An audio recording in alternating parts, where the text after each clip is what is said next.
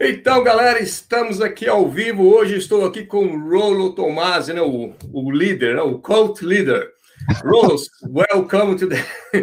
Are you are you the cult leader? I'm the cult leader. Yes, yes, yeah. It's funny, you know, when when you're translating, it's like I'll pick up things and go, "Oh, that's what he's talking about." yeah. Não, yeah. Uh, eu tô brincando com ele sobre o que é o líder do culto, né? So, um, for people who doesn't know Rollo Tomassi, he's mm -hmm. like he wrote few books, he, uh, escreveu alguns livros, né? Tipo o livro uh, The Rational Male, que é, que é a Bíblia, né? Dos homens. The Rational Male é positiva masculinidade e The Rational Male é medicina preventiva.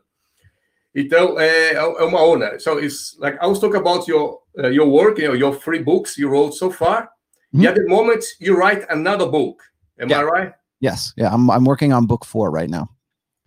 Um, it's uh, I the title is going to be uh, the, it's going to be part of the Rational Male series, and uh, it's the working title right now, and I think I'm going to go with it. Is just going to be called Religion, and so I'm I'm talking about. Um, really over the last i'd say 10 to 12 years uh, i've had a lot of questions about like how does red pill and you know positive masculinity how does all that fit into uh, a guy's life who has religious convictions and so that's why I uh, decided to pick up on that. It's something that I've been wanting to do for a long time. I wanted to add it to the series, and this is uh, it's it's a very long process for this one because all of this is original new material. It's not stuff that I've done before. So I had to do a lot of research, and I had to talk to a lot of different people from different religions, and so it's uh, it's coming. It's almost there. Where we're, we're just I, I think probably this will be the month. So. Então, o próximo livro vai ser sobre a religião, entendeu? É, são pessoas que so, é, estão vivendo na religião. O nome do livro parece que vai ser Religion, que vai ser a mesma coisa Rational Male. So, Rolo, um, another thing. First, I want to thank you like, for the for the thumbnail. Mm -hmm. Sure. sure. Thanks for coming here to my channel for the Machosphere, Brazilian Machosphere. So, uh, uh, what do you know about the Brazilian Machosphere or South American Machosphere? Not very much, to be honest with you. I have people ask me if I will translate my books into Portuguese, or, or you know, so I, I, have actually a lot of people ask me if I'm going to translate it into a lot of different languages. But I've had people from Brazil, I've had people from Argentina, and I've had people from Venezuela ask me if I was going to to translate into Spanish or into Portuguese, so that you know that it can sort of reach those those countries and those people. And as soon as I'm done with book four, uh, translations are going to be my highest priority. Então, ele falou que não conhece muito da machosferas no, no, no, na, no Brasil, na América do Sul, mas tem muita gente pedindo para ele tra traduzir os livros né, para português, para espanhol, e está pensando em fazer isso depois do livro número 4. So, um, Rollo, you're very famous about the hypergamy, né? Hypergamy mm. doesn't care. Yeah. So, you are the first person we start with this. So, who is, was you? Because I read that was you. Mm -hmm. Well, um, the the term hypergamy is actually a very old term. It's something that uh, sociologists uh, sort of came up with, I think, back in the about the 60s or the 70s, somewhere around there. And it was it only it strictly meant one thing that women had a tendency to marry up in um, for money, right? For in, in family and status, and that was the um, that was the really the only definition for hypergamy. Uh, I saw that as sort of something that needed to be expanded and needed to the, the definition needed to be broadened. And so, uh, as I was doing my writing throughout the well, really the last almost 20 years now, about 18 years, um, I have broadened the the definition of it. And some people, you know, kind of resist, you know, push back on me, and then other people will say, well, um, you know, this is it, it, it, has something to do more than just uh, than just uh, finances and marrying into a better family socioeconomically. And it has much more to do with um, two sides of hypergamy which is women's mating strategy meaning uh, alpha seed and beta need. So it's not just a uh, it's not just a long-term security strategy it's also a sexual strategy and so I, I really for the last i don't know maybe 12 or 15 years i've been trying to broaden the definition of hypergamy então ele falou assim que isso aí, que o, ele começou com esse termo, esse é um termo antigo, mas falando que a mulher sempre quer casar com um cara mais alto, né? Que é marry up. Entendeu? Daí ele falou que tem aquele negócio do alpha needs, né? E beta seeds, que ela, tipo, ela quer o cara pra, que, que, que banque ela e que faça sesh com ela. Tá ligado? Essas umas coisas. Another thing is, um, and well, uh, people think about the the soulmate.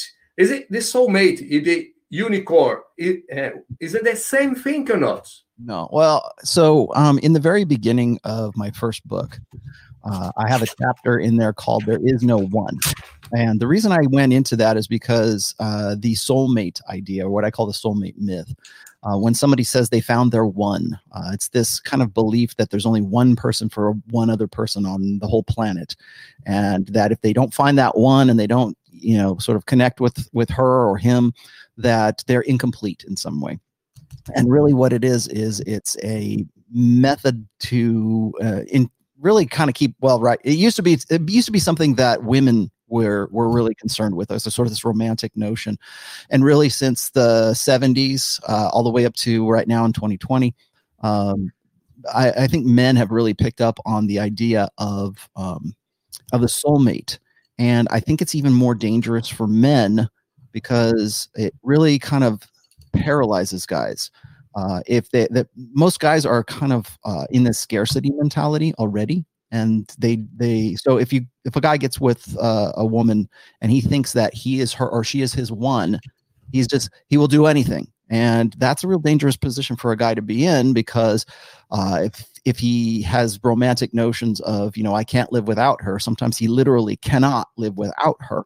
And so it's i, I made that the first chapter in the book because uh, i think that that's probably the, one of the most important lessons to learn uh, when it comes to red pill when it comes to um, sort of separate really kind of opening your mind right to becoming aware of kind of like the game that you're in that's the most important lesson is to be able to to sort of separate yourself from that. So what I said is that there is no one. There are some good ones and there's some bad ones, but there is no one one. And uh, I, I, it's almost like a religion right now for guys to who they want to believe that there's only one, you know, perfect soulmate for them. And you'll you'll see dating sites that will say, "Well, we'll help you find your soulmate." And they, because they're playing on that insecurity that you will never find your soulmate and so they but they've got it over here so they'll sell it to you for a you know a fee a monthly fee or something so that's I, I just think it's dangerous so that's why I started with that Certo. Então, falando assim uma coisa, ele falou assim que não, não existe, né? Porque tem muita gente desesperada, né? Para encontrar aquela mulher perfeita, que é a, a, alma gêmea, né? Mas falou que não tem isso. Existe mulheres boas, existe mulheres ruins, mas não existe aquela uma, que é aquela, que seria a soulmate. Isso aí é uma ilusão, tipo, vocês gostam da princesa da Disney. É, outra coisa, uh, another thing as well. What about like if you compare incel, uh, incels mm-hmm. with nice guys? Is there is some uh, rela relation there? Incels with nice guys? I think that incel is uh, is if you go and you look on Google and you look up the terms for incel, um, incel is something that has sort of come up, I think, within the, within the last five years, really since 2015, and it's it's become something a little bit more, I think, popularized on the internet. Uh, incel, of course, uh, stands for it's a shortened version of involuntary celibate. And prior to the communities of incels and MGTOWs and and uh, you know men going their own way, which is different from incels, but uh, I make I want to make sure that there's you understand there's a separation there. Yeah. But like, incels are guys who used to be part of a old community called True Force Loneliness. And so TF uh, TFL, yeah, uh, True Force Loneliness, and then they kind of became the incels, and they started in these forums and and blogs, and then on Reddit, and then on you know basically social media, uh, and nobody even knew what an incel was until Elliot Rodgers uh, went on his killing spree in Santa Barbara, California, uh, in 2014, and then people started to take notice, and then it became an insult and everything else. But there's a difference, I think, between incels and nice guys. Nice is sort of what most guys think, most beta men think that they need to be.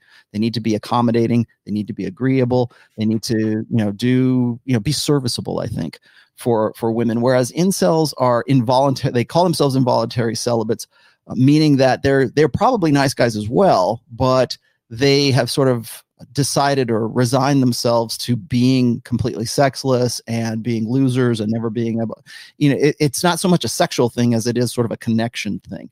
And they're not able to sort of make that connection between um, themselves and and women. So a nice guy, you can be a nice guy and a blue pill, a nice guy, but it doesn't necessarily make you an incel because incels are basically given up, pretty much given up on the sexual marketplace. Ok. Então, gente, o que ele tentou falar aqui, né? Traduzir isso aqui, incel, mas tem uma diferença de incel para nice guys, né? Porque o incel é aquele cara, tipo, que não que não tá rolando mais nada. Isso aí virou um insulto, né? Quando foi em 2014, é, era é, L.A. Roger, né? Um, um, cara lá, um, um, bem louco lá, ficou revoltado que não catava as mulheres e, e saiu matando um, um, pessoal. Então isso virou um termo ruim. O incel virou um termo ruim. E tem a diferença do MGTOW, né? Que o MGTOW é o cara que não que quer seguir o próprio caminho dele, entendeu? Essa é a diferença. Another thing about uh, because uh, let's talk about marriage because there is something as well like because you, you are married like for 24 uh, years you have a daughter. It seems like people kind of like criticizing people who was already married like mm-hmm. so uh, I don't know if it's I don't know if they don't understand because they you can you cannot because you've been you, you, when you got married was 25 years ago so things mm-hmm. change mm-hmm. for example first question would you uh, would you marry like now if you you were around 20 or 30 years old would you get married mm-hmm. i um i kind of get it from both sides when it comes to marriage uh, if i'm talking to guys who are in the MGTOW community or in the black pill community or whatever the, the doom pill community um, I because I've been married for 24 years, they think I'm out of touch or they think that I'm I'm I'm foolish, right? Anybody who's married is blue pill, right? To these guys, um, and you know it they'll they'll come up with any any number of different reasons why you know i uh, i should be discredited because i i'm married right? Well i mean i have, a, I have a lot of life experience. I got a lot of background in behavioral psychology. I got a lot of background in a lot of different things so I'll get it from those guys saying, well, you're married, so forget about him. Or else I'll, then I'll listen to the guys who are sort of the, the traditional conservatives type guys. And then for those guys, I am too much of a, a pickup artist, right? I'll say, you know, I'll talk about spinning plates or something like that. And these guys, it, doesn't matter that I've been married for 24, 25 years, and these guys are on their second or third marriages uh, because I am, because I don't, uh, because I don't promote the idea of long term marriage uh, right now. Uh, I'm I'm not good enough for them either. So I I kind of have to take either side with kind of a grain of salt because I'm not really, you know, I I'm not pro or against. I, I would very much like to be pro marriage, but I can't be right now. And so my stance on marriage right now has been I cannot get behind it. And at least in Western societies, I can't get behind it right now because it's simply too dangerous for most men.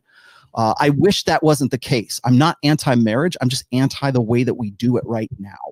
And it, as it stands, uh, the the marriage and the divorce industry are just that. They're an industry. So from the time you propose to a woman to the time that you finally get to your last divorce settlement, uh, there is a, a machine, a commercial product machine uh, where it's attorneys, where it's uh, you know uh, get the get the wedding ring, get the marriage, get the you know get the counseling. There's there is a process, and all along the step of those process, somebody's making money off of those.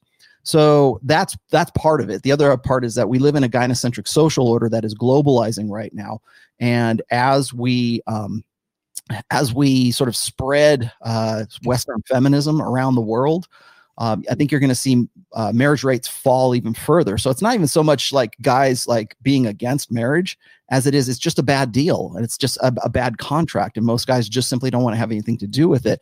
So I think right now we're kind of in this transition phase where we're trying to figure out how are we going to build families how are we going to you know make a, a community how are we going to like really when, when it comes to uh, human beings right our first tribe is our family so we got our wife, our kids, and everything else. And we care about them. We, that's because they're our flesh and blood. And then from there, we go we, we go on from that. Well, the problem is is that marriage is, and you know a gynocentric social order is very anti-family, anti-marriage, but at the same time, it's only one side. It's only for for men. So if there's a problem with marriage, it's almost always with men. It's never with women. It's always with the guys. So it is. So you think you're like a you're, you're like a red pill, yeah? If you like male red pill, is that your? Uh well, that's what I I've always said is that uh, you know, I, I don't use my marriage as an example. I try not to because I don't want people, I don't want guys to think that just because I've had a really good, successful marriage, that they can follow some process or some step by step thing and get, get what, get to where I'm at because I'm, you're not me and I'm not you and your girlfriend's not going to be my wife or anything like that. Your, your circumstances and situations are unique to yourself. That said, there are certain things you need to know about women's nature and uh, about your own nature uh, that can help you in a long-term relationship that can help you if you're already married for instance uh, you can have a better marriage as a result of that. Uh, if you have decided for religious reasons or whatever that you the only way that you can have sex or the only way that you want to start a family is after marriage well then it, I would say that you would, I would say it, you'd be required right now to be a red pill because it's the only insurance or even the slightest insurance is to be red pill aware so you understand what's coming along. It's one of the reasons I wrote the second book was uh, preventive medicine because I wanted guys to understand what it is that they could uh, expect from women's nature as women mature and as they mature themselves and what to look out for and just sort of plan accordingly because I was kind of tired of guys telling me, you know, um, I wish I'd have known all this stuff before I made this decision, before I had a girlfriend, before I got married, before I had kids, before I did this. I wish I would have known this was coming. So I took that and then I made I made a book about that because I want I wanted guys to sort of be prepared for those things. So it's not that I'm against marriage. I'm I'm actually very pro marriage. I just don't think that it's a good it's not a good idea for guys today. Então, gente, ele falou bastante, eu vou tentar traduzir tudo isso aqui, gente.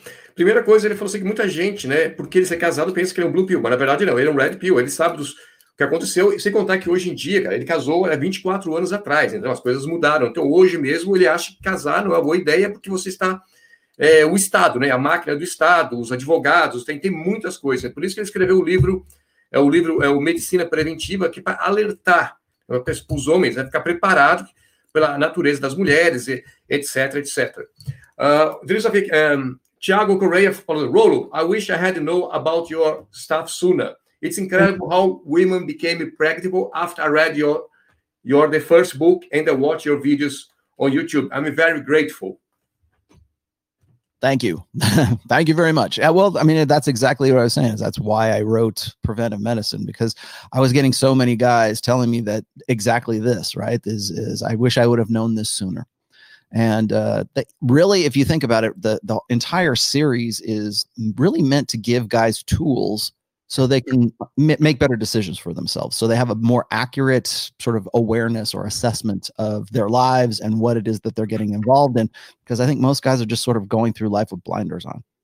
Tá certo. Então, eu sei, o livro escreveu para isso, para alertar as pessoas o que pode passar. Um, Rollo, what's the thing that when you say like um, uh, hypergamy, né? doesn't care. So why doesn't care? Why why is so evil? Like well, okay. So um the, I think one of the the the main things that people need to understand when it comes to hypergamy is that it is something that's just part of women's nature. It's it's men like men and women have innate proclivities. We have innate inborn um, uh, mating strategy, th- things that that sort of uh, direct us to do the same things, to do the things that we do to either have sex or to uh, get with a woman or get with a man, whatever that is. Um, when I when I say hypergamy doesn't care, when I I wrote a uh, a, a post or a, it's an essay, it's actually in the first book, and I I wrote it there because it was I, I, wanted guys to understand that it wasn't so much a, a, good or an evil thing. It's just something that is, because so many guys made um, made really bad decisions based on ignorance, based on not knowing or, or thinking that they were playing by one set of rules when in fact they were nobody else was playing by those rules and so when i when i said you know hypergamy doesn't care really what that is meant to imply and i've, I've brought it up you know several times what it's meant to imply is that it's it's not about you know what you have invested or what you think is going to sort of be insurance against uh, a woman's nature or her mating strategy. Uh, it's not about you uh, you know being a good dad being a good you know uh, and, and, i'm not i'm not saying that those aren't good things to do. They are but it's not insurance against hypergamy. It's not insurance against a woman's nature when she has uh, when really when we live in a gynocentric social order that promotes her options at all times. And so I, I, put that out there. So guys, it's it's really more of a reminder than anything else but the, I think what happens is guys really think of, and, and particularly in the uh, the MGTOW communities and the Doom Pill communities right now, is that they believe that hypergamy is a straitjacket. They think that they're they're doomed, right? Well, you know, why would I bother getting with a, a woman? Why would I ever bother getting in a long term relationship? Um, because she's just going to go with the next guy who's the the next hottest guy. If the you know walks in the room, then she's going to go go with him because she has those options now, and you know they'll beat themselves up over it Uh, and I keep telling guys, I said, you know, hyper- hypergamy is not a straight jacket. Hypergamy doesn't care, but it's not a straight jacket in that just because she can doesn't necessarily mean she will or she has the options to do so. There's a lot of things. Like an older woman is not going to be able to exercise hypergamy as well as a younger woman. There's going to be ways that she's going to prioritize things. So while it's always on and that's still that innate mating strategy, how well she can make it work for her is really kind of subject to the woman herself. So. Tá certo. Então, é isso aí. Pergamia é isso, cara. É, é questão de, de, natureza. Então, mas depende também, porque se uma mulher, como se uma mulher já mais coroa, ela não vai ter o mesmo poder que uma mais nova. Então, tem isso também. Uh, there is a question here from Pedro Lucas da Silva. Rolo, how can you kill the beta that's inside of us? Mm -hmm. And the other thing, when you kill the beta, it doesn't mean that you become alpha.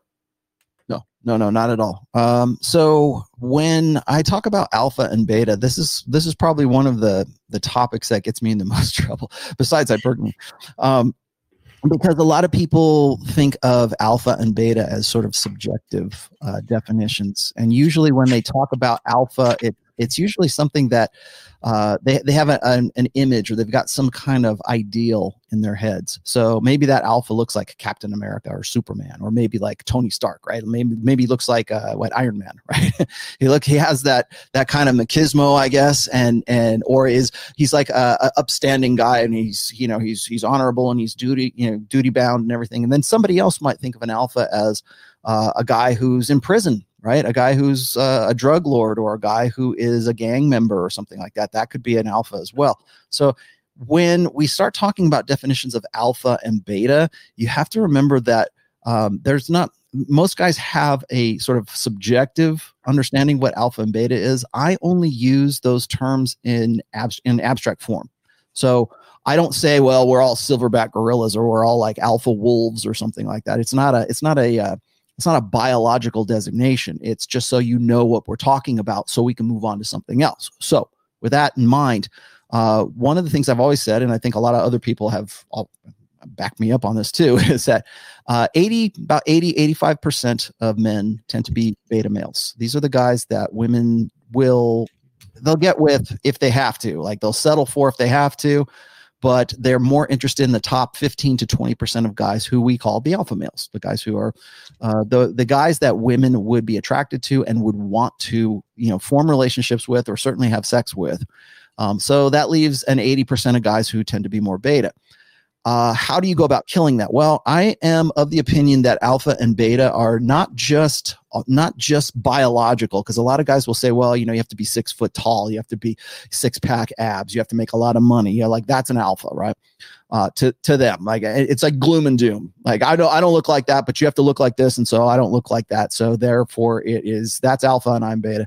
You, you have to break out of that that thinking out of that mentality first of all. And second of all is this is that you have to understand that if you are if you if you think of yourself as beta right now the the odds are is that you learned that at some point. At some point you had teachers at some point maybe it was your family maybe it was your upbringing maybe it was this, your uh, social media maybe it was uh, just a, uh, popular culture things like that. Uh, it could be religion. Uh, have taught you to sort of man down to become more beta, to be more serviceable, to be uh, think about others before you think about yourself, and have been kind of feminized. Really, I would say the last four generations. And, and I don't whether it's in the United States or it's in you know South America or wherever. I think the last four generations of men have been the most feminized generations of men in the history of humanity. and so when guys ask me this, they'll say, "How do I kill the beta?" I think the first step is this: is you have to change your mind about yourself.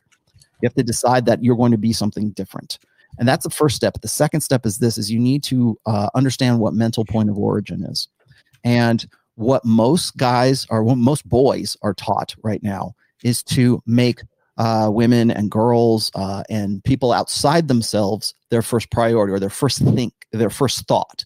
So it's not just think about yourself first. It's you need to make yourself the first thing that comes into your mind when you're faced with a decision when you're faced with something that is going to affect you whether um, even you know minor things all the way up to life changing decisions you need to be the first thing that comes to your mind So it's not it's not so much like oh I got to be the, uh, you got to be a jerk or you got to be a th-. I'm not saying that. What I'm saying is that you need to be the first thing that comes to your mind when you're faced with the decision, and then from there you decide what you're going to do with that. How's this going to affect you, and how's it going to affect the people that are around you? So I I I am a firm uh, believer in what's called enlightened self interest, and that means I can't help anybody until I can help myself first, or I can't help others until I can help uh, as well as when I help myself first. And so once that becomes internalized and once it becomes like sort of second nature to you, that's when you can kill the beta. That's I, I always start with that. There's other ways, right? You know, you act differently, but if you if you don't if you don't make yourself your most, you know, the first thought that comes to your mind, everything else is just simply going to be an act at that point. So it's like it's not so much behavior as it is thinking different. That's why I say you got to change your mind about yourself. And once you've changed your mind about yourself and you make yourself your your the first thing that comes to your head when you're faced with decisions and stuff, then you can decide wh- who you want to help or who you want to, you know, who who's deserving of your time. Hopefully you're a better judge of character at that point. But if you want to change your behavior, you have to change your way of thinking and then it manifests in your behavior. Perfect. Thank you very much, Ronald. Deep. I, you're never going to translate that one. So yeah, thank you. We're translate all this. As I said, these are difficult concepts to translate. thank you. So, então, gente, vou tentar. Então ele falou que o que nós sabemos que 80% da, dos homens são betas, né? E tipo 15, 20% são os top, né? Que seriam os alfa que as mulheres estão afim. E tem uma geração, uma geração que está agora, que seria o. O pessoal está sendo meio meio soy boia, soy boiola, né? Muito soy boy. Daí, o que ele falou para você matar, né? O kill the beta é o quê? Você tem que trocar é, a sua mente. Você tem que trocar a sua mente. E porque hoje em dia está ensinando você primeiro pensar nas mulheres, né, nos outros. Não, você tem que pensar primeiro em você e depois você tomar a sua decisão que você fazer, entendeu? Então, isso já é um princípio de você, é, no caso, eliminar o beta. So basically, I translate five, 10 minutes. I know. I'll try to simplify. You know, even when I'm speaking English, I have to I have to decide between being comprehensive and being short. You know. No, don't worry, don't worry. It's like people they, they can translate after. There's like to be thorough or have to be precise. yeah, no, that's that's fine. Uh, there, there is like um a Brazilian woman. She said like for her like alpha is the guy who has green eyes, uh, over uh, six foot, Oh, good. Yeah. and uh, you speak more than three languages. Oh, I'm out. are you are you like uh, one of those? Can you speak three languages and green eyes? I'm, I'm barely. Fl- I, well, I'm I'm very fluent in English. Uh, I'm barely fluent in Spanish and uh, nothing else really. and I'm five eleven, and I do have green eyes, so I'm I'm good with that. So. Almost there. So we fail. Most of the people fail on that. To be honest, Ronald. It, yeah, they, they're just joking because he, he has to fight a cow as well. Uh, a cow, a cow. Can you can you fight a cow? I, oh, you, a bullfighting? yeah, no, a fight. This what happened. This woman, she was like uh, with her boyfriend. Uh-huh. And somehow the cow attacked them, and the guy put her in front of the cow. So he didn't protect her. So that's the reason she said, like, yeah, my ex-boyfriend wasn't a proper alpha because he was scared of a cow. You put a cow in front of great. yeah. yeah. So, I don't know how they, that's well, what she said. Welcome to the new generation. I know, I don't know. Don't ask me why. Mm. Someone asked about the iron rules. Yeah, the nine uh, iron rules, eh? nine uh-huh. iron rules. Can you tell one one by one, please? Oh, geez. Oh, uh, well, I don't remember. I can't remember. I remember. I know most of them. Let's let's see if I can let's see if I can work my way through these. Uh, the first iron rule of Tomassi. Now, remember, uh, I don't do prescriptions, so these aren't like this isn't like twelve rules for life. I'm not Jordan Peterson. I've I I came up with these when I was a moderator on the SoSuave forums back in the mid 2000 or early 2000s. So so uh, number one is frame and frame is the most important thing for guys to understand is that you need to have a world into which a woman uh, enters into rather than you entering into hers. Frame is not something that is uh, is a is strictly related to pickup artistry or or interpersonal relationships. You can be in your like your employer, like if you have a boss that you're in his frame, or if you have a very like strong father or mother you're going to enter into her frame or his frame as a child. So children understand frame automatically because they're dependent on their parents. So uh, I, I, think a lot of guys don't. Re- that's why I made it number one um, because a lot of guys don't understand the idea of a woman coming into their world rather than him entering into hers. So that's number one. Uh, what was number two? Uh, number two, I believe, is uh, never. Uh, is it never reveal your number of sexual partners? Uh, that's number. I believe that's number two. I could be number. No, yeah, that is number. Yeah, that's Never reveal the, your number, your your body count uh, to a woman. Uh, to uh, the reason I, I said this is because too many guys think that it's a way of like proving their manhood or like making them like increasing their sex appeal, and most of the time women use that as sort of like uh, stamp collecting, right? They'll use it against a guy later on. So that was number two. Number three is easy. Uh, number three is any woman that makes you wait for sex, the sex is never worth the wait. Now, that is not about uh, go and ha- and and have sex with as many women. Uh, people think that that means I'm just saying you know go ran go bang random girls, right? That's not what I'm saying. Uh, what it, what it what that rule is about is really genuine desire and genuine desire. If you read my stuff, you understand just yeah. how key genuine desire is, particularly when it's related to everything else. Um, like frame is another one. You want a woman who is the hell yes girl. You want the girl who has genuine desire for you. So when I say uh, if a woman is making you wait for sex, it's usually because there's something that's mitigating her uh, her decision making. She's got something else going. She has a better opportunity. Uh, she's not, you know, she's not in. She's not as into you as she is some other guy, and she wants to see how that plays out. Um, so that's that's really probably the most contentious one. Number three. Number four is never um, never shack up right? Never move in with a woman never uh, sign a lease with a woman never uh, never rent a place never ha- never have a live-in girlfriend um, because what happens is uh, most of the guys that I've I've dealt with over the last almost 20 years whenever they do that the sex dries up. Almost immediately the desire the competition the urgency the anxiety all of the things that made for being like really good sexual partners and everything uh, when they're single all of that kind of goes into comfort mode. And uh, and so I, I made that a rule because a lot of guys uh, make the mistake of thinking that they're just going to move their girlfriend in. Again maybe it's the one itis thing but they think that that's going to uh, they're going to live a better life because they've got their girl like right with them all the time. And it's like at that point you might as well be married so because uh, I don't know how it is in Brazil, but here in the states, you know, it could be common law marriage. Uh, number yeah. five, gosh, what, what was number five? Um, I know what number six is. I, I forget what number five is right now. Number it's six. It's rush, you know. No? Oh, uh, no, number seven actually. number number six is um number six. Is, what is number five? Oh, oh, uh, dump. Uh, what is it? Uh, the, is, no, that's eight. I'm sorry. I'm, I'm trying to remember what number five is. Number six though is um uh, women ha- fundamentally lack the capacity to love you in the way it love men in the way that men think that they should be able to love them. And this is another contentious one because I always talk about how men love idealistically and women love opportunistically. And that I mean that in the most nicest clinical way that I can I can put that.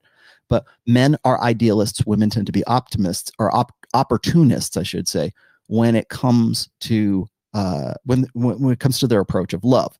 And so I made sure that I, I wanted to make sure that people knew that women cannot um, love men in the same way that men think that they should be. It's not that they can't. I, I've never said that. A lot of guys will say, "Well, he said that they can't love you." That's not what I meant. It's I women fundamentally lack the ability to love a man in the way that he thinks she should be able to love him. So that's number six. Number seven is taking out the garbage. Is is uh, never root through garbage once you've taken the can out to the curb. And what I meant by that is that guys will tell me all the time. That this is the most the most common thing guys will hit me up with is uh, I uh, how do I get my girlfriend back? How do I, I, I, I screwed everything up or I lost frame or uh, uh we broke up. How do I get her back? How do I get her back? Or uh, it's been six months and she's talking to me again. Should I should I take her back? And I've always said this is that it is time better spent in developing new relationships with new girls who you don't have a history with than trying to figure out how to make some old you know failed relationship work but you have it, it's simply pragmatism is what it really is. It's just it's it's making decisions based on what works for again if you're your own mental point of origin this should be just something that you you think of automatically. You want to know how to kill the beta? These are some of the rules that you got to know.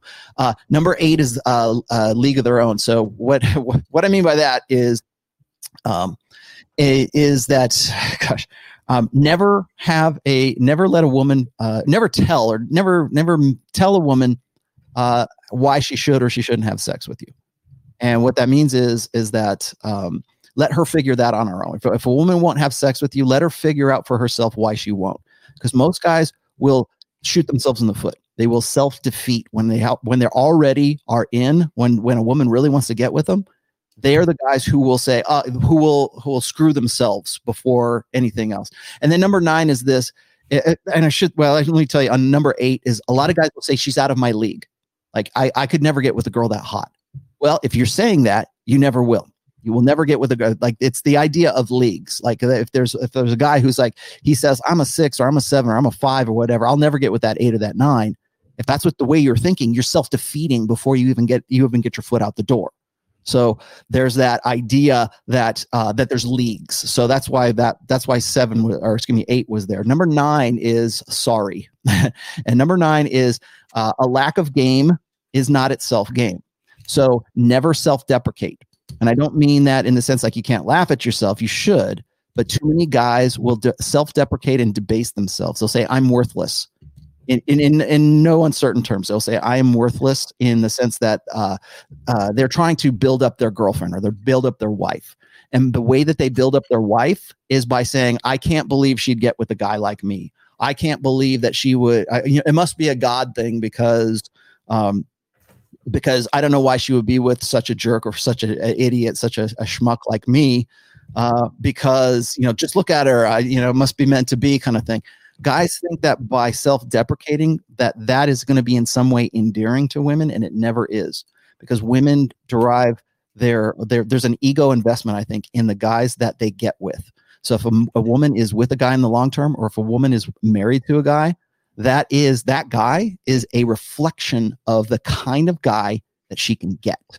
And if that guy is constantly saying, I'm a jerk and I'm a dork, and blah, if he's always saying that and he thinks it's funny because he thinks it's building her up, what he's doing is insulting her and insulting her ego.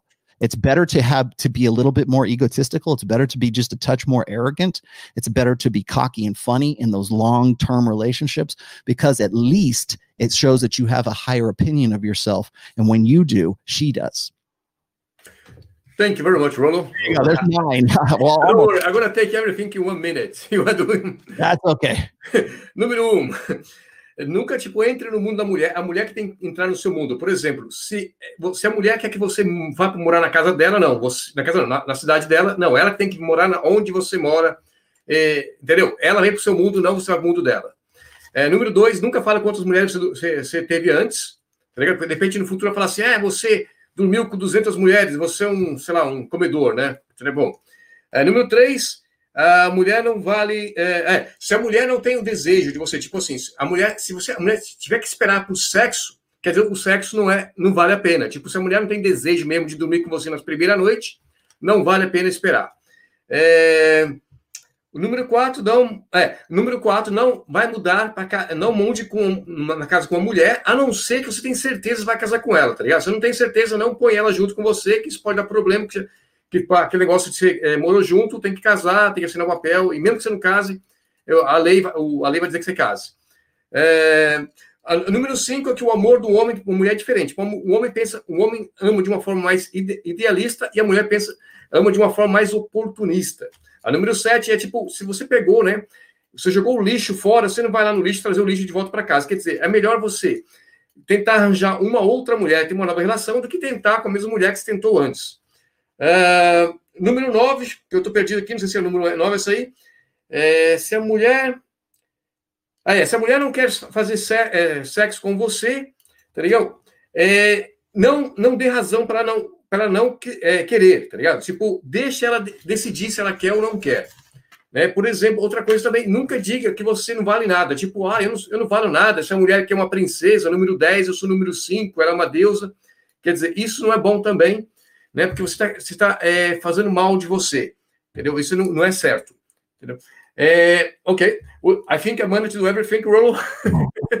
hey, number five, by the way, is uh, be in control of the birth, meaning that ah. always, always uh, use a condom, always be in control. Of, always make sure that you're not that once sperm leaves your body, you are completely powerless. So that is the, the number five is is always be in control of the birth. Então ele falou que o número 5 é o quê? Você controlar né, o seu esperma, tá ligado? Tipo, quando o esperma sai do seu corpo, já era, mano, entendeu? O que a mulher vai fazer com o filho depende dela. Se ela quer abortar o filho, ela aborta. Se ela quer ter o filho, ela tem. Então, você tem que controlar o, o coisa. Pega, tipo, no caso, usar camisinha, não gozar dentro, etc, etc, tá ligado? Um, the other question as well is about sex dolls, and then, and then that's the, that's the best part. There was the other part is about people asking about some people, some men they go out, they don't want to go out with a woman, they start going out with a tranny. Uh huh. Yeah, don't go out with trannies. don't, exactly, don't go out with the tranny. uh, if you're heterosexual, don't go out with trannies. don't go out with the tranny. Uh, I, I, outside, I, I, I, red pill to know that. uh, the, the only reason why sex dolls have become even a topic right now is because it's it, there is a certain let's just say element a certain end of the MGTOW spectrum where guys are promoting the idea of sex dolls or promoting the idea of complete abandonment of ever dealing with women altogether. And so, as a solution, as a sexual solution, uh, these guys get into um, promoting sex dolls, like the new sex dolls that are out there, which are very lifelike. And I think what's pro- what what's problematic about that, I hate to use that term, but what's problematic about it is these guys tend to personalize um, their their sex dolls, or it's like uh, was it in? I think it's Japan. Like they're waifus, right? They're, yeah, waifu, yeah. there's this want for a um, uh, some sort of personality, some sort of per, like personalized you know, wife or some personalized girl that really wants to get with. Well, I think you know eh, we we joke about it, but I, I honestly don't think sex dolls are going to be all that big a deal, um, simply because we will have virtual sex, or we'll have virtual reality, we'll have some something that's going to sort of take the place of that at some point, uh, even if it's like robotic or something like that. But what I think is interesting is not so much the the the the sex dolls or the robots or whatever. You know, everybody asked me this question. Um, but what I think is is is that men need at least on some level some kind of connection with women as much as they they want to like they it's too dangerous I can't get you know it's not so much fear as it is like reservation or it's like caution to to interact with a woman but yet they still feel like they need to. So when MGTOWs tell me you know it's uh, the juice isn't worth the squeeze and I go yeah but you still want the juice so that says something about men's nature. You still want to connect. You you want to know why OnlyFans is such a big deal right now, or uh, online cam girls? It's not the sex aspect; it's the connection aspect. And I think that, I, honestly, I think that's it's more fascinating, and it's also, I think, in some ways, more dangerous too, because when guys can't handle that, or they've learned to social what what they know about women is from behind a screen that is that's something that can really damage a guy and I think for in the long term. So. Então, ele falou, né, é, que é assim, né, tipo, que o, esse negócio de boneca, né, primeiro ele falou que não, trap, é, essa trap não, né, e depois o negócio de boneca também, eu acho que não é certo, porque na verdade o homem quer, um, ele quer uma conexão. Por isso que tem muito esses negócios do, de OnlyFans, que os homens vão lá, manda foto, então, é, quer, não é só uma coisa de robô, é coisa de conexão mesmo, entendeu? Ok? Uh, the funny thing about like the comments, people say like the way I translate, you speak for five minutes, then I translate everything for in thirty seconds. uh-huh. no, I hope somebody. I, I I see some English speakers in there. yeah, yeah. No, no, some people, guys, I don't know. yeah, some people, some people can can understand it. Um, there is a term like you say about like zero out. Zero out is basically like when the man loses everything. Right. Right. Yeah. Okay, so um, what zeroed out is is it's a it comes from an essay that I wrote on my my blog, The Rational Male, and it was I want to say 2017 or 2018, and I kept seeing so many guys committing suicide. Men commit suicide at five, when, between three and five times the rate of women right now, depending on the country that you're in. I don't know what it is in Brazil. I know that in the United States, it's anywhere between like four and five times the amount of men kill themselves. And those men end up killing themselves usually around uh, a certain age. And that age is about 45 to about 65. And they call these like deaths of despair or suicides of despair. And I noticed this, or I would see guys who would be in the midst of a divorce and they were losing everything. They put all of their life into their family, into their marriage, into their, uh, you know, buying a home and doing all the things by the book, right? Doing doing them all by the uh, the old set of rules. And then when they found themselves in divorce court and they found themselves losing everything, um, it's it's not just uh, an emotional loss; it's a, a loss of investment for these guys. And they're faced with two choices: they can either kill themselves or they can rebuild themselves and unfortunately, at five times the rate, men tend to kill themselves more often than not. There's a there's a huge, well, high, at least in the United States, there's a high incidence of male suicide here. So I wrote this post called "Zeroed Out," and I I kind of considered it a little bit, and I go, you know, men tend to be zeroed out a lot more than women do. Uh, in fact, because we have what's called a burden of performance I think men uh, of any generation can expect to be zeroed out at least, maybe uh, certainly once, maybe twice, and sometimes a lot more than that. And how you bounce back from that uh, is really sort of the test of the character for that guy. But when you get to be 45 to 50 to 60 years old, and you've put all your life into what you believed was going to pay dividends because you you know you had a good steady job you were a loyal father you you know uh, you did all the things that you were supposed to do by the old social contract and yet you find yourself you know now you're homeless or now you're living in a one bedroom studio apartment somewhere your kids are nowhere to be found your wife is gone and you're all alone at you know 55 60 years old you might kill yourself. And that's why i called it being zeroed out. And that so that was where the that's where the term came from. But then i realized that you know guys can get zeroed out in a lot of different ways. They can lose a really good job. Their business can be crushed. Uh, there's other ways that guys can become zeroed out uh, financially emotionally maybe fa- family wise but you get you hit rock bottom. And usually most guys right now and unfortunately i would say the last two generations are the most uh, ill equipped to to bring back from this and so they end up killing themselves right. Então, é, ele escreveu esse post aí, né? Que ele falou assim que é o que é chamado Zero Out, é, é sobre suicídios, né? Quando o homem, por exemplo, entre os 45 e 65 anos, eles, por exemplo, estão, é, vai ter divórcio, eles estão, vão perder tudo que eles têm, então é um divórcio de desespero. E isso acontece muito mais entre os homens, que é três vezes, de três a cinco vezes mais do que as mulheres. Que eles têm a opção, quando eles perdem tudo, que é se matar ou reconstruir. Que a maioria das pessoas, no caso, a maioria dos homens, eles preferem se matar do que reconstruir. Então, é isso que é o post zero out.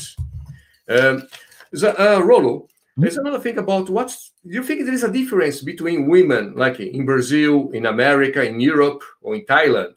Mm-hmm. Yeah, well, definitely. Um, there's there are always going to be cultural differences, and I think a lot of people, uh, particularly in Latin societies, would like to tell me that you know things are different here. Uh, you know, women still have respect for masculine men, uh, for dominant for male dominance, and I can find incidences where maybe that's true and maybe that's not true. Uh, one of the things that I've told, at least to the guys on my shows, um, in on my blog on Rule Zero, uh, is that we're globalizing right now. And one of the reasons why we have civil unrest all really across the world, but certainly here in the United States right now, um, is because of globalization. And that globalization is not just economic; it's social as well. So I when I look at globalization, I look at it as the global sexual marketplace. So women in Poland, women in Brazil, women in you know India, women in the Philippines all have access to the same internet that everyone else does. And so what we've, we've kind of done is we've globalized a uh, gynocentric social order, certainly, but we've globalized uh, Western feminism as well. So while there is definitely differences between women in their local sexual marketplaces, and by local I mean like whatever their country is, or whatever town that they're in, whatever city that they live in, that's their that's their local sexual marketplace.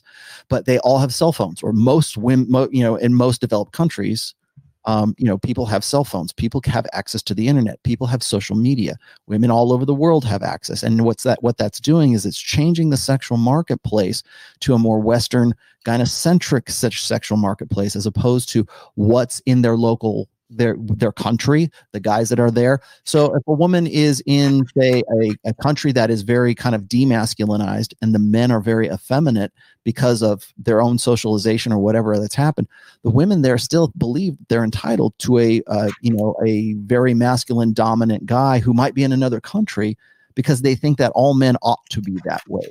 So if like I, I use this example, if there's a uh, a woman is in say the Philippines and the tallest guy in the Philippines is five foot four, and she goes on the internet and she sees all these guys who are six foot tall, well, now she wants those guys who are somewhere in another country, and that's what she believes she's entitled to, and she doesn't want to have anything to do with the guys that are in her local sexual marketplace. So it's it's sort of a conflict, I think. Uh, yes, are are there are there cultural differences? Are there social differences? Are there generational differences? Absolutely, but those are becoming more and more leveled out to to being sort of this globalized norm as opposed to what they can what they can achieve where they happen to live. Entendi. Então ele falou assim que o que está acontecendo é, um, é, uma globalização, né?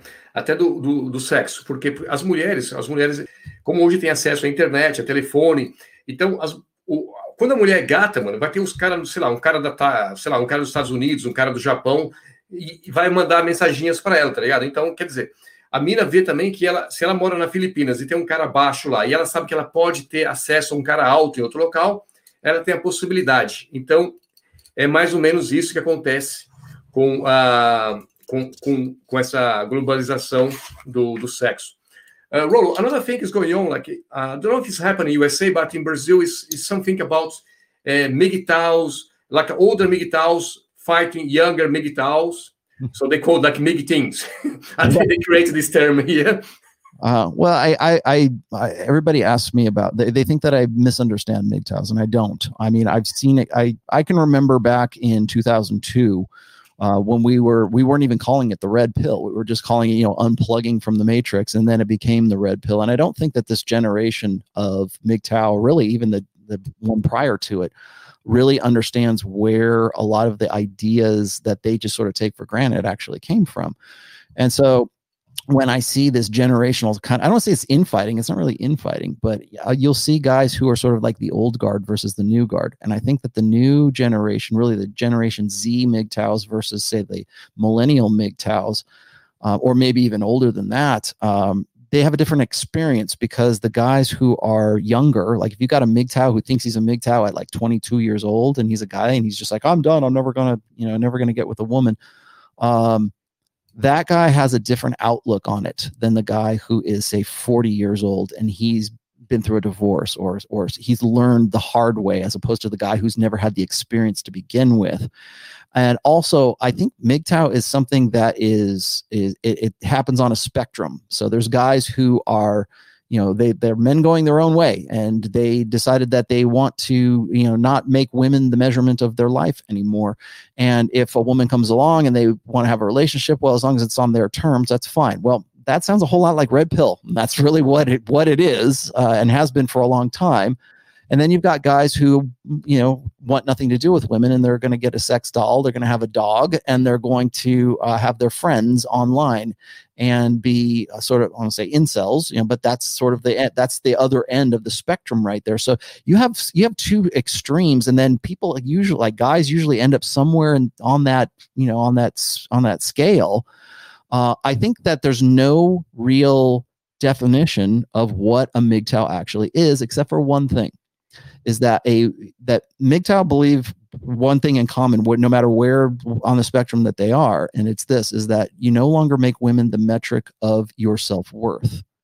And that is what I've said from day one, way back in 2002, which is a woman should only ever be a complement to a man's life. She should never be the focus of it. When I talk about, like, I, one of the reasons I made the iron rule number one about frame is exactly because of that. And I was talking about that back in 2002, 2003. And and so everybody you know seems to throw rocks at me because they don't think I they think I'm shaming MGTOW. I'm not shaming MGTOW. I'm just saying you guys don't know what your roots are. So, you know, I, I don't know if if you're if you're a MGTOW and you're watching this, I get it.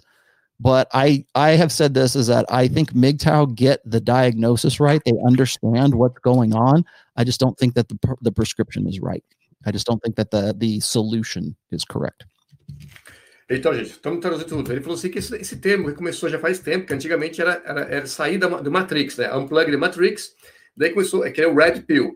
Porque ele entende que tem uma diferença, por exemplo, de, um, de uma pessoa que é 22 anos, que nunca foi casada, com um cara de 40 anos que de repente já foi casado. Então, um pensa de um jeito, outro pensa do outro. E tem também os incel também. O que ele fala, assim, que a definição de MGTOW que ele pensa, é, que isso já, já falava muito tempo atrás, é que você não colocar a mulher como um complemento da sua vida. E sim, né, e, não, não colocar, né, ela vai fazer uma parte da sua vida, né, vai, mas não vai ser o objetivo da sua vida. É o que ele falou na, numa, na primeira regra, que é ela que vem para o seu mundo e você não vai para o mundo dela, entendeu? Que, no caso, nessa, nessa forma, está seguindo o MGTOW, porque você está seguindo o seu próprio caminho e ela está indo com você. Because if, if you follow your way and the woman follow you, is, is, it means that you still follow your way. Yeah, is that? Yeah, exactly. Um, well, I mean, that's what I was saying about um, the woman should only be a complement to a man's life, not the focus of it, and that's where most guys kind of fail.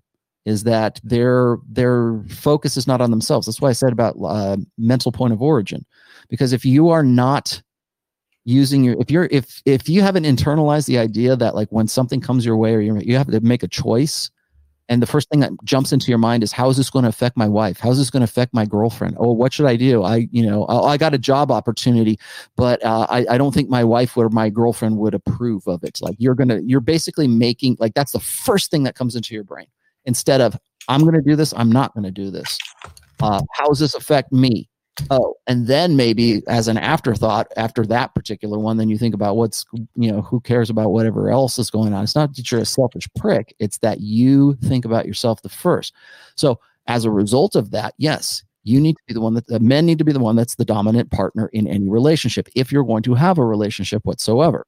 So and the good here's the good news is that that's the way evolution has sort of has dictated things for guys and for women as well. There's a what's called a protector dynamic. There's uh, the provider dynamic. Those guys understand that uh, you know intrinsically because women have a need for that or they have a use for that anyways. But if you but what most guys don't really realize is that women want a dominant man. And if you don't believe me go and look at the sales figures for 50 shades of Grey and you will see exactly what I'm talking about. It is the number one book of the last decade, and it sold in the in the year it was published. It sold 65 million copies. That's something I pulled out of my my fourth book. But you go and you look at you, it's all around you. It's it's unignorable right now. It's unignorable that a woman wants a dominant, masculine alpha man, and she has very little use for a beta male. She has very little, use, and not say that there's you know women aren't going to reprioritize their need for that later on. But for the most part, women are looking for guys who are not effeminate. They're looking for masculine, conventionally masculine men, and it's everywhere you look right now. So, I, I you want to know why guys are going MGTOW? It's not because of me or anybody else. It's because everybody around the every guy around the world is online and they see it live in real time. Exato. Então, ele falou assim, né, que porque o que ele falou antes é você, né, você tá mandando. Se aparecer uma, uma oferta de trabalho, você não vai pensar, isso, o que minha mulher vai pensar? Não, você pega, você achou que a, a oferta de trabalho é boa, então você vai pegar essa oferta de trabalho e pronto, entendeu? E, o que ele está falando, que as mulheres, você viu naquele filme lá de 50 Stone de, de Grey lá, né, que a mulher que é um homem alfa que manda, dominador, e esse, esse filme, esse livro foi um dos mais vendidos dos últimos 10 anos, parece que eu não acompanhei. Eu não, sei. I, I don't know about 50, 50 Tons of Grey, so. Oh, you know, okay. So 50 Shades of Grey was. Uh, 50, yeah, yeah. Fifty Shades. Uh, yeah. I, I, translate everything in Portuguese. I know, I know, I know. I know, but is it, for the last ten years, is the number one. Oh yeah, it's been the number one book for for a very long time. Well, I mean, back then certainly. The so in in 2014 is when it came out. I believe it was no, it's 2013. 2013 it was released. It was published.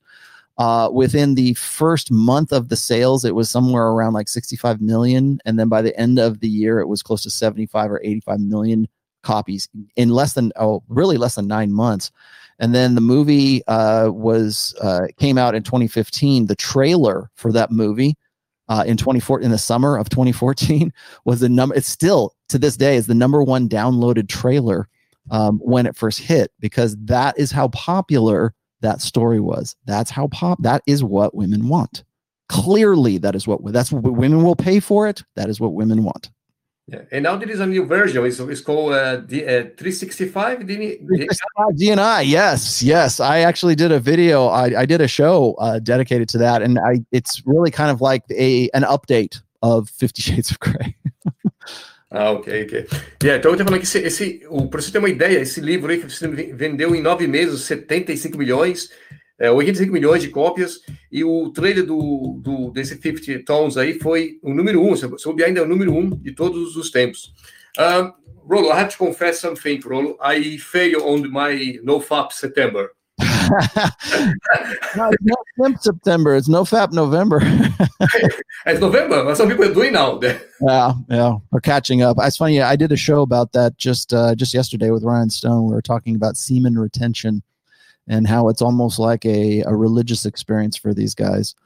And um, I, I, tomorrow on Rule Zero, we're gonna we're gonna be talking about kind of like superstitions and sort of this woo woo magical thinking uh, when it comes to the red pill and how it's in some ways I think it's sort of uh, I don't say it's infiltrating red pill um, you know, or the manosphere. Let's just. I don't think it's it's infiltrating, but it certainly is playing a part right now. And I think a lot of guys, because they're insecure, they're looking for that magic bullet, right? They're looking for that magic formula that's going to uh, solve all their problems.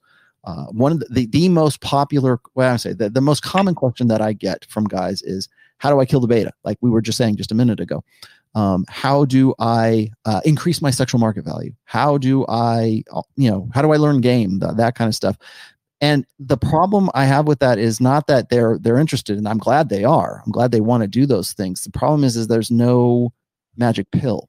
There's no magic. There's no 12 steps to you know increasing. You can do it, but uh, one of the reasons I don't give prescriptions or I don't have like a 12 step plan or something like that, I would never try to sell anybody on that, um, is because it's individual to that guy. Like you you know i can't i, I don't know, know enough about uh, brazil that i could confidently say okay here's how you you know increase your sexual market value in brazil. I can give you some ideas. I can give you some basic tools but you're the one that's going to have to do that. I can't do that. I can't hold your hand. And that's what a lot of guys want is they want some sort of they want the cheat codes to the video game. And if that's not how it works. Yeah in, but in brazil i know Rollo in brazil it's simple. It's money. Money Money is the way. if you have money here, that's it. In Brazil, the number one and that thing. might be, and that might be. You know, I'll tell you, there's uh, there's three things. Pri- the three primary things is looks, money, and stat. Well, and uh, game. Looks, money, and game yeah. are are the three things. So, uh, yeah. So depending on where you're at, yeah, I can certainly see that. If you're in, uh, I I have a one of my best friends is Filipino, and in the Philippines, you're right. Money is money talks over there. Yeah. And if you're a tall, white, Western European guy uh, in the Philippines and you look like you have at least some kind of money, yeah, their women are going to be attracted to you. But it's going to be it's going to be a transactional in nature. Again, rem- remember what I said about opportunism. It's not going to be validational. It's not that they want to have sex with you. It's that they want to have sex with you because you're a means to an end, as opposed to like, oh, my, I really want to get with that guy. So you know, it, I think it depends on the, the the socioeconomic status of the girl in the country that we're talking about. So it's always going to be contextual for sure, but it's still going to boil down to those three things. It's going to be looks, it's going to be uh, provisioning, let's just say money, um, and then it's going to be game. So you've got to have some, you've got to understand women well enough to know that you need to bring them into your frame. You need to, you know, uh, there is no one. There's lot, lots of basics, you know, for the game that that guys need to know. Um, and then you know if, if you if you can only have two of those, great. But if you can only have one, game tends to be the most important. É. Então ele falou assim que é que, ele, que eu, brinquei, né? Falei que no Brasil as mulheres gostam de dinheiro, né, cara? E é, mas ele falou assim, o, o que é, é, dinheiro mesmo é, é, o, é, a aparência e o game, né? O que se você sabe chavecar uma mina, o game quer dizer chavecar, entendeu? Por exemplo, na Filipinas as mulheres quando ela vê um cara branco lá ela pensa que já tem dinheiro, então é assim. Mas ele acha que tem outras formas também, que eu acho que, na opinião dele, o game seria, o, a paquera, no caso, seria mais importante. In Brazil, we say, like, uh, Brazilian women, they, they don't love men, they love money. Mm-hmm. And uh, who loves men are gay men. Gay men love men, yeah. they love men. They don't care if they have. Well, I, and, and it's funny that you say that because I think a lot of beta men they tend to think of sex as well you know they think of love in terms of a transaction So if I can make uh, a lot of money, if I can become a doctor, if I can be somebody, so I mean, there's status involved with it as well. But I think that a lot of guys only focus on one side of hypergamy. Remember what we were saying about hypergamy? It's alpha fucks and beta bucks, or alpha seed and beta need. And so the alpha side is the short term sexual side. That's when women say, I really want to bang that guy. That's the hot guy in the foam cannon party. That's the guy in the calendar. That's the guy that that look the, the hot movie star, the hot rapper, whoever, the guy with six pack abs and and just looks like she just like he would be a good sexual experience for her. That's alpha. That's the alpha fuck side of hypergamy. The beta buck side is what 80, 80 85% of guys will always focus on to the point where they think that that's the only thing that hypergamy is. Is it's just like, oh, well, you just have to be a good dad and you have to be a good provider and you have to have a lot of money and you have to have status. And yeah, in the long term for that side of hypergamy, when a woman wants that, when that's when that's something that she needs, yeah, that can be attractive but your relationship and your marriage is based on that transaction rather than the validation she gets because she admires you. She wants to have sex with you. She's aroused by you. Not all, I, I, I think guys don't really realize that there's a difference between attraction and arousal. Arousal is for alpha fucks. Alpha, that's when she's ready to go and she really wants to have sex with the guy because he looks the way he does, he acts the way he does, he is the way he is, and she really wants to get with that. And then there's the beta buck side of things, and that's the transactional side. So there's a validational sex and then there's a transactional sex. And for most men, they never ever experience uh, validational sex, the kind where she just is clawing her your your clothes off to get to you, rather than how much do you make, what kind of car do you drive, uh, what what kind of family do you come from, uh, or did you make partner in the the law firm or whatever. Uh, that kind of that's the opportunistic side, and the women are always opportunistic, but they're trying to find a balance between alpha seed and beta need. And for the most part, women in Western cultures and women in certainly in this globalizing gynocentric culture are needing those guys less and less and less and wanting the guys who are the hot guys, the fun 20% guys that are really hot that they believe that they are entitled to, that they deserve those guys. And so that's why I brought up 50 Shades of Grey. Why is that popular? Because they don't need a guy who has lots and lots although and the character does have lots of money but she they want to get to the point where they have sex so as soon as the beta buck side of hypergamy is taken care of what's left the alpha fuck side. And that's what they focus on right now. Perfeito. Então, ele está falando assim que as mulheres, por exemplo, tem, tem o, desejo, né? E, e, aquela vontade mesmo. Tipo, quando o cara tá nessas festas bem loucas, daí parece esse cara lá, sem camisa, ela não tá nem, ela vai lá e faz sexo com o cara, né? Não pensa. Agora, quando ela tá pensando, quando ela é um cara que é um provedor, um beta provedor, ela vai perguntar é, qual carro você dirige, é, qual sua posição de trabalho, onde você mora, etc, etc. Então, ela está pensando mais no, na, na, oportunidade, mas elas fazem um balanço entendeu? Mas quando tem, tem aquele negócio, de, de repente ela nem, para dar para um cara lá na, em Cancún, né, numa festa muito louca, ela não pensa, mas quando ela tá procurando um cara normal, assim, ela quer saber os detalhes, tá ligado? Daí ela não faz sexo com esse cara, manda o cara esperar, o outro não espera nada, tá ligado? É isso que acontece. Um, talk about uh, no FAP, like, what do you think about courses? Like, you know, some people that selling course about uh, no FAP course, uh, cold shower course, uh, meditation courses, so many courses. Like, what do you think about this course? Okay, so I'll, I'll tell you, this is what I call um, it's called success porn. Really, with what it is is how to succeed at life, right? Everyone has a plan, and you'll also you'll also notice that a lot of these guys who are selling courses and how to stop masturbating, how to stop um, you know how to how to be an alpha male right? How to do the whatever your insecurity is guys want guys basically want three things. They want to get jacked they want to you know they want to make muscle they want to build muscles and look good. They want to make a whole lot of money and they want to get laid. Those are the three things that guys have their most insecurities about.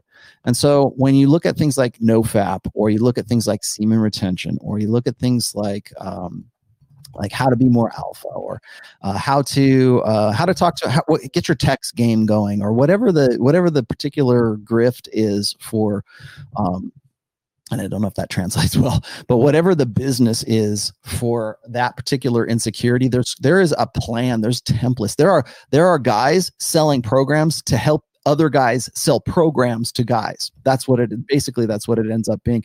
And because of the because we have the internet now because we have uh, the access to do these things it's become easier and easier for guys to sell programs. I'm not saying they're all bad. I'm just saying that you need to watch out for things that seem sort of convenient and they'll come around in cycles. So right now when i hear about nofap it's usually in november and that's when everybody says oh well pornography is evil and we don't want to we don't want to touch ourselves anymore and so here's a program and and it always comes around. And so like the guys that are doing it right now, I just talked about this on yesterday's show, as a matter of fact, they're already getting ahead of it.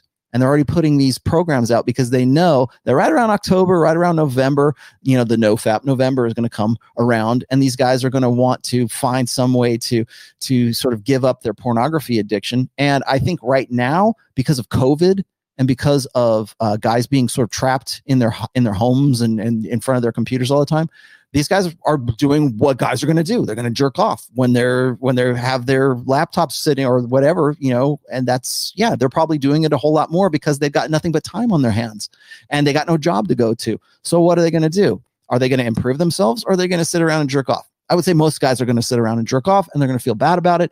And guess what? There's going to be a guy right there going, Hey, I can give me some money and I'll be happy to help you uh, stop touching yourself. You know, I'll be happy to motivate you. I'll be happy to give you some ideas. You know, so here's six steps to to be an alpha male, to kill the beta, to this, to do that. And whatever your particular insecurity is, there's always going to be a guy there with a particular program, and you're going to pay top dollar for it. You're going to buy it. You're going to think it's going to help you. You'll look at it for about a week and a half, and then you'll wonder where the money went, and you won't care about it because you'll move on to the next thing. And that's just simply how guys are right now in this digital age. And I want to say that there's a way to break out of that. There's a way to just just to get out. If, if there's a way to get out of it, you know, I want to know about it, but I think there's a way to get out of it. Perfeito. Então ele fala assim que os homens, né? Três coisas que os homens querem. A primeira coisa é ganhar músculo, é ganhar dinheiro e rolar e ter muito sexo, certo? E daí vai aparecer, tem esses, esses cursos de, de NoFap, curso de como é, paquerar na internet, entendeu? E tem curso até de vender curso também, entendeu? Daí o que ele está falando assim que existe muita gente é, oportunista que já tá, já tá, é, eles veem isso, né? Que eles veem que tem muitos caras que estão lá, por exemplo, agora que tá na, estamos na, na pandemia, então tem muita gente em casa e o cara tá lá, sem trabalho, em casa, a gente vai fazer o quê? Vai bater uma, tá ligado? Daí depois que ele bate uma, não se sente bem. Daí o que ele faz? Daí aparece um cara e fala assim: não, mas eu, eu posso te ajudar, você me dá uma grana aí que você vai parar de bater uma. Então, daí é isso que está acontecendo. I, I translate everything. You no, I'm sorry, I know it's kind of difficult for that one, particularly for that one. So no, no, no. I think I think it was good. I think it was good. People don't complain that much today. I'm watching. I, am watching the uh, the chat while you're while you're translating too. It's it's entertaining. Yeah. No, no, I think it's it's better than than a, a, a fault. It's, it's very good. Mm. Uh, another thing, like um, I'm going to ask you, like, uh, is about spinning plates. You talk about spinning plates. It's basically it's kind of like seeing few women until you decide which one you're gonna get serious. If you decide to get serious, mm-hmm. but some men they are kind of worried about it because if you're spinning plates, you're gonna have more chance to have uh, more chance than you get like a false allegation. Yeah. Okay. That's that's a MGTOW worry. That's a that's a doom pillar worry is that Me Too is going to send you to jail because you asked a, a pretty girl in the street to go out with you or something like that. And that's always going to be something that's re- we live today, and, and I mean this in like all countries, like in our global internet community right now. We live in an age where it's feels before reels. We prioritize emotion before we before anything else, and because of that, really, I see that as sort of like the the last three or four generations of men being uh, brought up and raised and acculturated uh, in a feminine way to, to be basically defective women. And those those uh, those the boys that we teach to be defective girls are now men who are taught to be defective women. And so we worry about stuff like that. We worry worry about being too too uh, forward or whatever. She doesn't really like if you're not like the hottest guy that, that walks through the door, and you then forget it. You're gonna get a you're gonna get me too. You're gonna get a sexual assault allegation, and and so we tend to lean towards I think binary extremes and absolutes. And so that's the that's the first thing. Now, the second thing is this: is when I talk about spinning plates, uh, a lot of guys. I, again, this is one of the things I get it from both sides. So guys will tell me, well, if you spin plates, then you're going to get me too, and you're going to get a sexual assault. That's one. The other side is this is like, then it's like, you'll, I'll get like traditional conservatives who will say, well, Rollo's just telling these guys to just go have random sex and to to be like a player. And that's not exactly not what I'm talking about. What I'm saying is that men need to date non-exclusively, particularly through their 20s. From the time you're say 18 till the time you get to be 30, don't even consider monogamy. You need to date non-exclusively. Date like an adult. Don't be a serial monogamist. Don't go all but most guys won't do that when I when I say you need to spin plates, the the first resistance I get from guys is I'm not like that. I could never be. I'm a one one woman man, right? And and so they're they're already beginning from a point of scarcity because they believe if they're not, then no woman will want them. And again, remember what I said about frame. That's where spinning plates comes into play because if you're in your own frame, you're not worried about that stuff.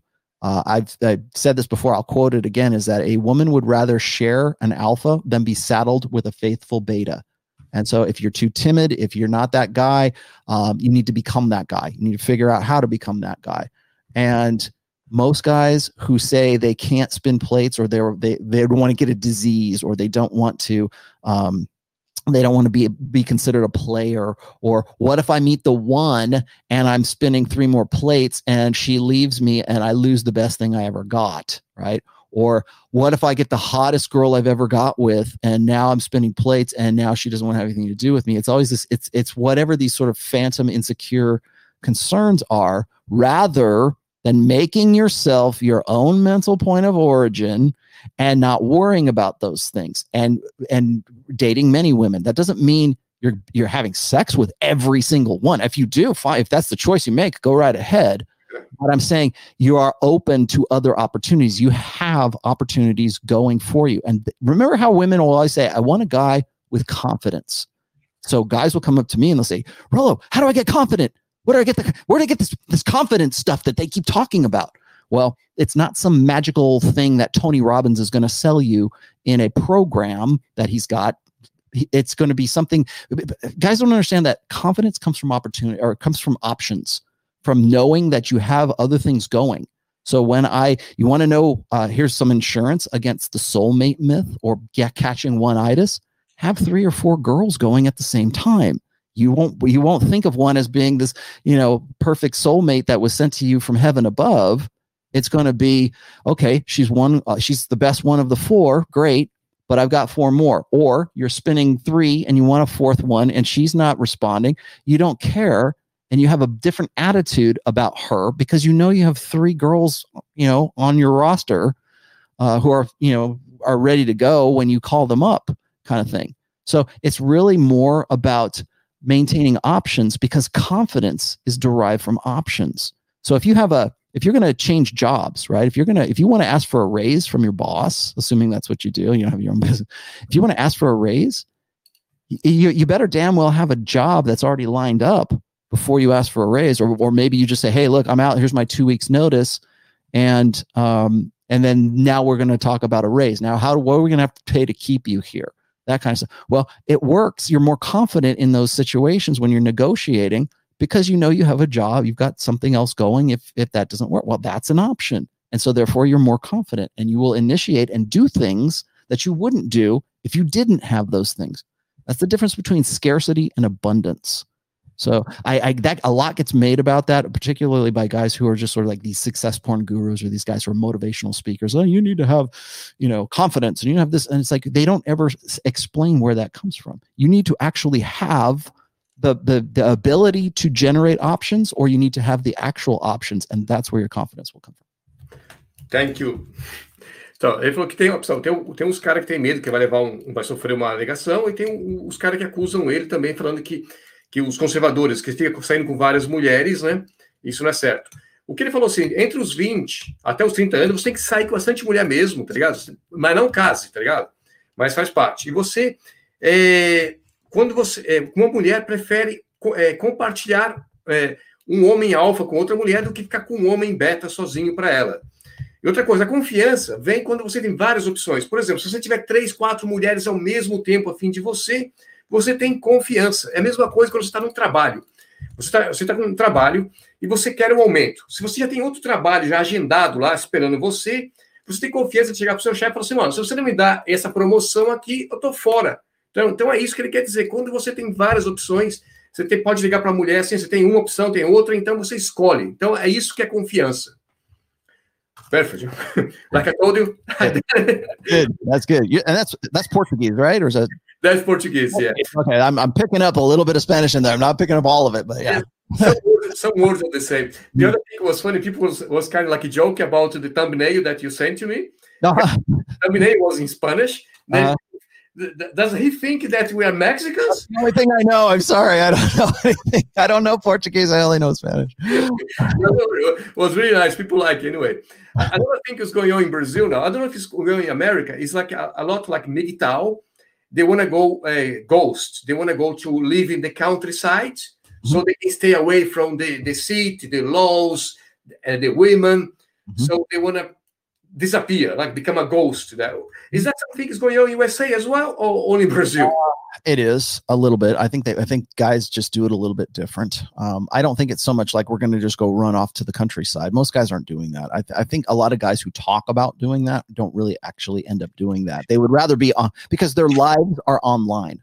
Their lives are talking to people and telling everyone that they're going to go, you know, live in a, a a trailer somewhere yeah. or they're gonna you know they're gonna they're gonna get away from everything. So uh, are there guys who are like isolationists? Sure sure there are but uh, i would say that the guys who are actually doing it you don't really hear from those guys because they're actually out there doing it.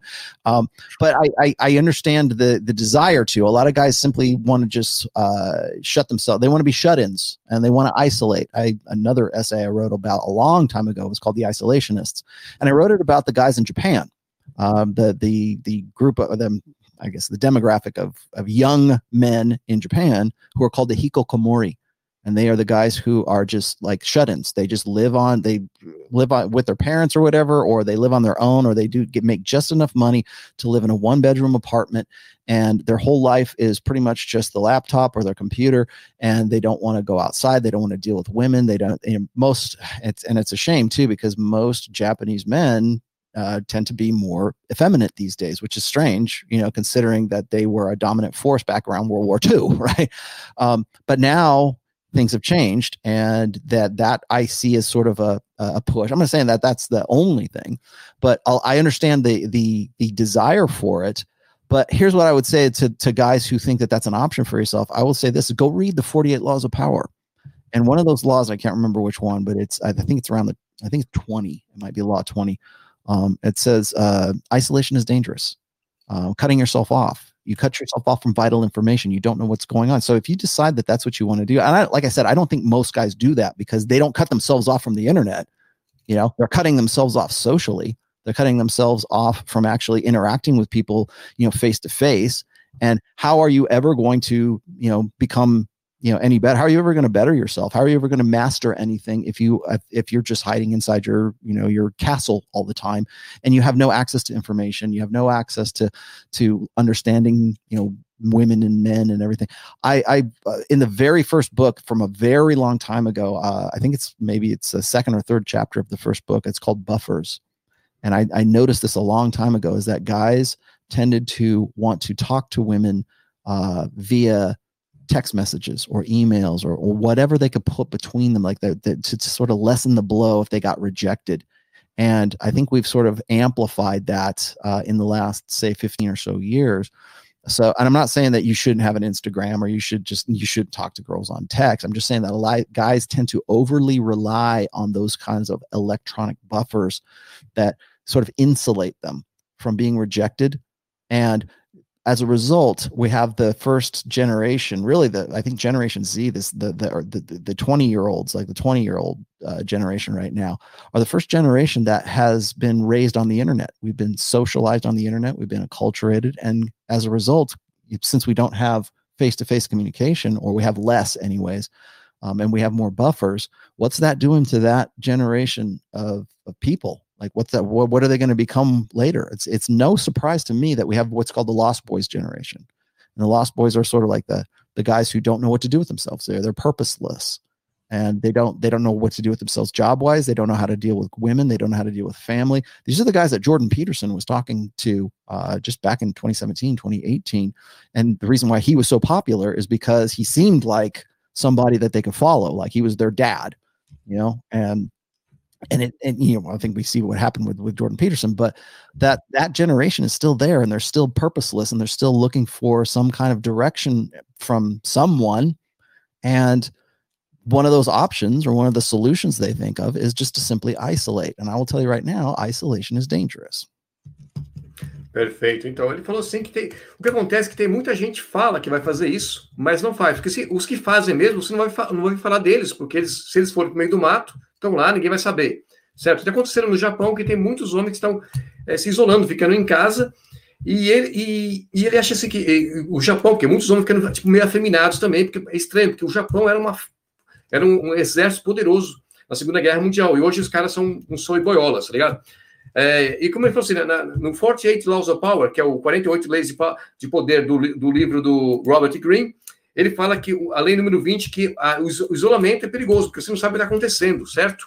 E hoje em dia tem uma geração que os caras têm, medo, por exemplo, usam é, mensagens, porque o cara, em vez de chegar numa mulher e levar um não, o cara, se o cara pega leva um não pelo, pelo comentário no, no WhatsApp, o que seja, é, dessa forma é menos dolorido do que levar uma bem na cara, né? Porque nós estamos numa geração agora que o pessoal está crescendo na, na, internet e tem muita gente perdida, que os caras chamam de, é, de, da Lost Boys, né? Que a, a geração que o Jordan Peterson falou, que é uma geração que o pessoal não sabe o que fazer e eles estão procurando uma direção. Um, Rolo, Zonoka, because you, you had like one hour and a half, so you have time for one more question? Or how one more. One more, perfect. So let's to finish this. Uh, look, uh, happened uh, that's that happened in Brazil yesterday uh, mm-hmm. because we have Brazilian soccer, the male Brazilian soccer, so they they earn like I don't know how much they earn. Uh, like say like suppose they earn like for when they play for the Brazilian national team, mm-hmm. they earn like say a thousand, a thousand dollars, mm-hmm. and now they what they done the Brazilian women's team is gonna earn the same. Mm-hmm. What happened? I saw this on somebody sent me this on Twitter. I think. Uh, yeah, so basically, they they don't bring anyone. No one want to see them. No mm-hmm. even their girlfriends go to see them. Right. See how bad it is. Mm-hmm. And, and, the games are free, so they don't bring any money. Mm-hmm. The, the, football teams they they have to have a, a women's football team. So what do you think about that? Okay, so the reason why we have that, we also had that here in the United States with the WNBA, which is the Women's National Basketball Association, and that that's that's actually been around for a while. But we had the same thing with the soccer team here. Um, we had the uh, the American soccer team, and I, I, forget the, the girl's name, but she's like kind of a butch. She's a lesbian. She's got a butch haircut, and I think a little bit of purple in her hair or something like that. I can't remember her name. I've forgotten something like knocking, knocking. Yeah, yeah, something like that. So she's very outspoken about that, and it's interesting to me that when, especially in soccer, for some reason, um, but not just soccer, the WNBA was the same as as well. Um, or else you will see the same thing happen in like volleyball and you know whatever women wherever there's a team sport. There's there tends to be like uh, I think more I don't say feminism, but more like gynocentrism, and I, I think that they feel like they have to that make some sort of you know stand or some sort of signal, and so why why is that a thing? I would say that it's a thing because um, we live in a like I keep saying, it's a gynocentric social order. We live in a female primary social order. Women will tell you all day long until they're blue in the face that we live in a patriarchy or something like that. We absolutely that patriarchy died right around 1965. As soon as uh, the sexual revolution occurred, as soon as hormonal birth control for women was available, only for women was available, that's when the patriarchy started to fall off because guys were happy to trade, uh, you know, pregnancy-free te- uh, sex for transferring all the response or all the authority of reproduction over to women. And as a result of that, now we have women in political power, in social power, and we live in a gynocentric social order, a feminine primary social order, and not patriarchy anymore. And so what we see is when women come into power, this is the kinds of things that they do. They don't understand that the team needs to make money or the corporation needs to make money when you put women into uh, the workplace, when you put women into t- like uh, team sports or male space, what's traditionally male space, soccer, uh, basketball has been traditionally male space. Team sports are generally male team sports, unless it's like volleyball, unless it's like tennis or something like that. Um, but they're they're typically male space that women have sort of inserted themselves into, just so they could say that they're the first female soccer team or they're the first you know, whatever uh, astronaut, female astronaut in space.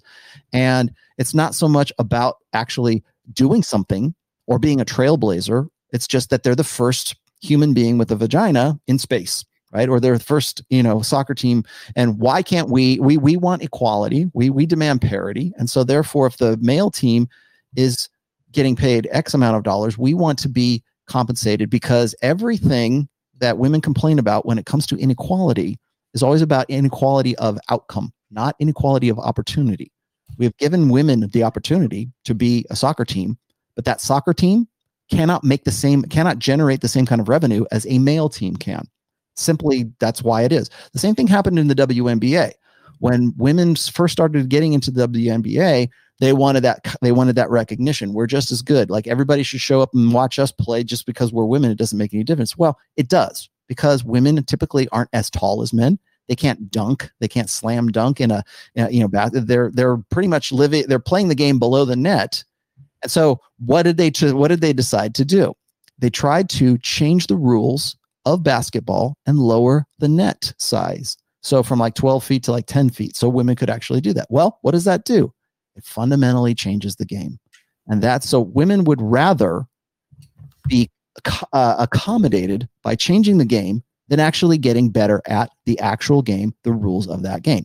And we see that now when we have transgender athletes, like transgender wrestlers, transgender weightlifters who are actually biologically men and they compete in women's events and they dominate those events. They compl- they, they blow, I mean, like blow away any other competition in those events.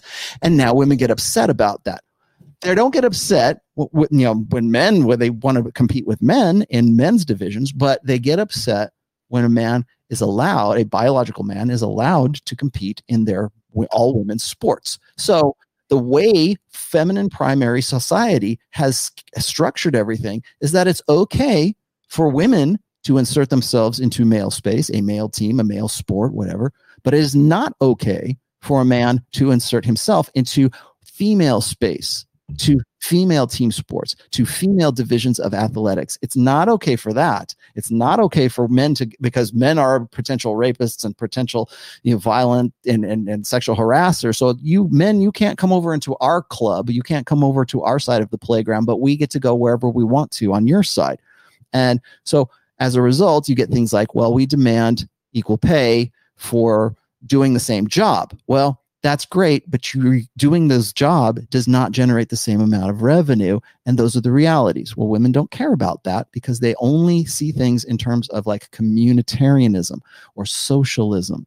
They only see things in terms of collectivism, the sisterhood. So if men are getting this, then women should get this too. And the problem with that, and I'll end with this the reason why we think that is because this society, these last four generations, still believe in what's called the blank slate. They think that men and women are biological, functional equals, and we are not. We are different, and our differences are far greater than our similarities. And I think we do ourselves no favor in trying to pretend that those differences don't exist. And as a result, if we're both the same, then we both deserve the same amount of money. Well, the problem is, is that we are not the same. A male soccer team generates more money than a female soccer team. That's the reality of it. Therefore, you don't get as much money. You are different. Sorry, that's how the game works. I think Rolo travou ali, gente. Ah, deu.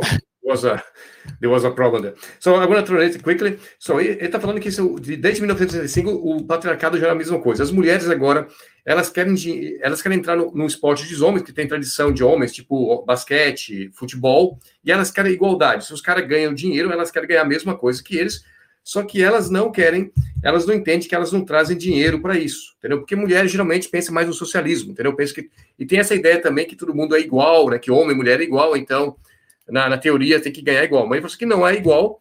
E uma coisa que eles estão meio bravos agora também é que os, os atletas, né? Os trans atletas estão entrando no meio delas, estão fodidas com isso, porque os, atletas, os trans atletas entram lá e detonam tudo. Então, quer dizer, é isso, que elas não trazem dinheiro, mas elas querem o dinheiro. So, Rolo, Uh, another translation in 10, 10 seconds. if you want, you need someone to translate for you, and then the things. I'm going to have you translate in Portuguese. I think yeah, I'm going to hire you now. Perfect. So it was an honor, really. Like I told you before, I read all your books, mm-hmm. and I put in my my finger here, like the Rational Male. Your green screen. There you go. there. Thank you. Um, and I saw all your videos. So thank you. Thank you for the for the ready pills and. Uh, sure. People really love you. anytime you want to talk, if you want to talk about any uh, particular subject, or maybe after I've got book four out, we can talk again. Yes, we can talk about the, the new book when you, it will be a pleasure to receive to get you here as well. Thank you very much. Have a good, good evening. Take care. Thank you. Take care. Thank you. Então, gente, isso aí. Espero que você esteja. Mano, você tem que fazer o quê, mano? Traduzir, o cara falou 10 minutos, né? Mas eu, eu fiz o melhor que eu pude fazer. Então, tá aqui, né? Ronald Tomás, primeira vez no Brasil, entendeu? Então, espero que vocês tenham gostado. Eu estou acordado até você ter uma ideia, eu estou acordado aqui, aqui já são é, três e meia da manhã, né? O, ele tinha combinado entre uma hora e uma hora e meia de live, tá certo? E agora eu vou dormir, né, gente? Grande, muito obrigado, viu, Afra porque eu tive um trabalho para organizar isso. É, eu, eu esperava que ia ter mais gente, não vou mentir para vocês, não. Eu esperava que ia ter mais de mil pessoas vendo isso, mas não teve. Mas é, acontece, acontece. Mas mesmo assim, é, mais de 500 pessoas na live, foi muito bom também. Muito obrigado a vocês que estiveram aqui, né? É, Macho, vou te dar... Falar nisso, eu fui desmonetizado pelo. Ah, não sei se alguém tentou mandar dinheiro para mim, eu fui travado aqui. Não sei se estão me ouvindo, gente. É, pô, bem agora eu vou ser travado? Que sacanagem. Deixa eu ver se eu consigo entrar aqui pela, pela outra aqui do, do StreamYard. Cacete.